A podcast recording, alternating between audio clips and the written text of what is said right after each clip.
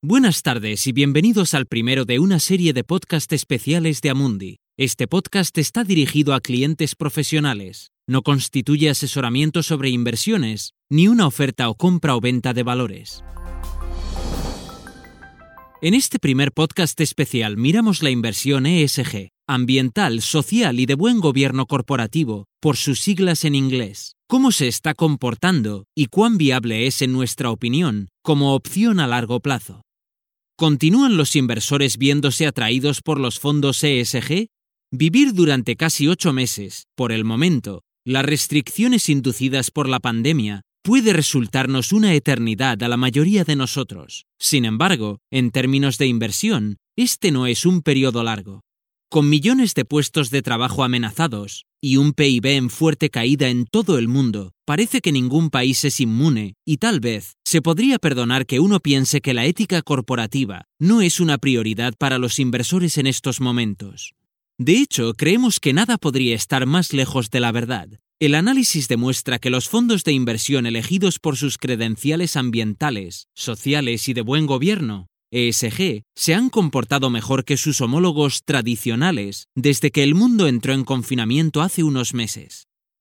A principios de 2020, que incluye compañías de petróleo y gas y otros contaminadores similares, representaba alrededor del 12,5% del valor de todo el índice.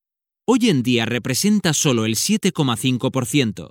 Las 26 compañías del índice SIP Energy han perdido la mitad de su valor este año. En su opinión, ¿cómo han funcionado los fondos ESG frente a sus homólogos más tradicionales? El análisis de Amundi de los ETF en Estados Unidos muestra que los inversores han acudido en masa a los fondos ESG en lugar de alejarse de ellos. De hecho, los fondos ESG han crecido alrededor del 1,28%, un 1% más que sus rivales convencionales. Y eso no es todo. La mayoría de los fondos ESG también han suministrado mejores rentabilidades que sus contrapartes. Incluso en marzo, cuando los inversores se apresuraron a vender sus posiciones, los fondos ESG resistieron gran parte del daño. El índice MSCI World, que monitorea acciones grandes y medianas en el mundo desarrollado, perdió un 14,5%, mientras que al mismo tiempo, el 62% de los fondos ESG de gran capitalización batieron la media. Seguramente, esto va en contra de la narrativa. En tiempos de crisis, ¿no se supone que debemos concentrarnos en lo que ya ha sido probado y testado? No necesariamente. En el clima actual, las cuestiones éticas son cada vez más esenciales. Antes de la crisis, la mayor parte del énfasis en ESG estaba en la E, medioambiental en inglés, como el Acuerdo Climático de París, pero ahora estamos viendo un énfasis creciente en la S, del factor social, ya que un número cada vez mayor de datos muestra claramente que las poblaciones más débiles y más pobres son las más afectadas por la pandemia COVID. De manera crucial, la inversión ESG no solo se dirige a las emergencias climáticas, otros temas sociales importantes como las desigualdades, la diversidad y la justicia social también se tienen en cuenta en las decisiones de inversión sostenible. De hecho, la pandemia ha planteado muchas cuestiones que tal vez no se hayan considerado antes.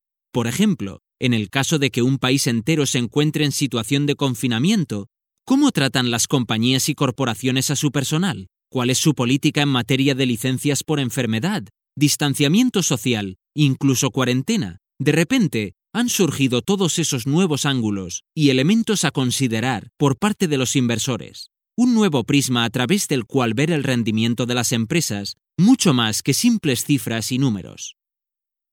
Pero esto no es un hecho aislado. La solidez de las acciones respetuosas con el medio ambiente es anterior al COVID.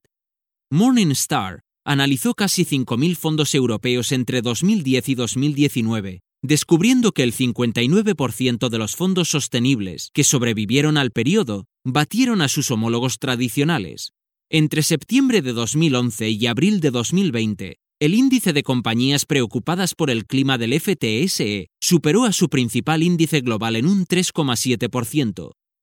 Los fondos ESG demostraron ser particularmente resistentes durante la crisis del COVID. En un reciente documento titulado Amundi Day After, se analizaron los flujos de inversión en 1.662 ETFs listados en el mercado americano. Los flujos acumulados en los ETFs ESG han seguido aumentando a lo largo del periodo de la crisis del COVID, mientras que las ventas masivas se produjeron después de la fase inicial del bloqueo italiano en los ETFs de acciones tradicionales. Una de las razones de la resistencia de los flujos de fondos ESG es que los inversores podrían haber percibido los ESG como fondos a prueba de pandemias. Por construcción, los fondos ESG tienden a sobreponderar los sectores que han resistido mejor la crisis, como la atención sanitaria y la tecnología, y a infraponderar los que han sido más afectados, como el transporte, ocio, la energía y los materiales, por nombrar solo algunos. Podría ser una tendencia a largo plazo o simplemente la reacción a una crisis.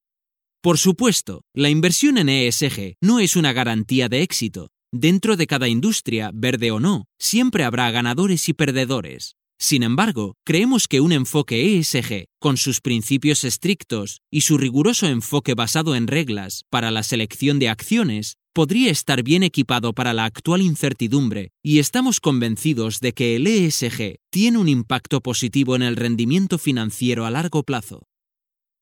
Por último, ¿cuál es la lección más importante que los inversores deben tener en cuenta? Ninguna persona o entidad puede detener la emergencia climática por sí sola, o controlar cómo la tecnología está redefiniendo nuestras vidas, o gestionar los cambios en el entorno geopolítico. Pero juntos somos más grandes que la suma de las partes. Juntos podemos marcar la diferencia a través de la inversión ESG. Gracias por escuchar la actualización semanal del mercado de Amundi. Volveremos el próximo lunes. Este material se proporciona solo a clientes profesionales, incluidos los intermediarios financieros, y no está destinado al público. Este material es solo para fines informativos, no es una recomendación, análisis financiero o asesoramiento, y no constituye una solicitud, invitación u oferta de compra o venta de cualquier seguridad o servicios. Este documento es publicado por Amundi y a menos que se indique lo contrario, todas las opiniones expresadas son las de Amundi en la fecha de publicación, estas opiniones están sujetas a cambios en cualquier momento sin previo aviso, en función de las condiciones del mercado y otras condiciones, y no se puede garantizar que los países, los mercados o los sectores funcionen como se espera. Amundi no acepta ninguna responsabilidad, ya sea directa o indirecta, que pueda surgir del uso de la información contenida en este material. Amundi no puede ser considerado responsable de ninguna decisión o inversión realizada sobre la base de la información contenida en este material.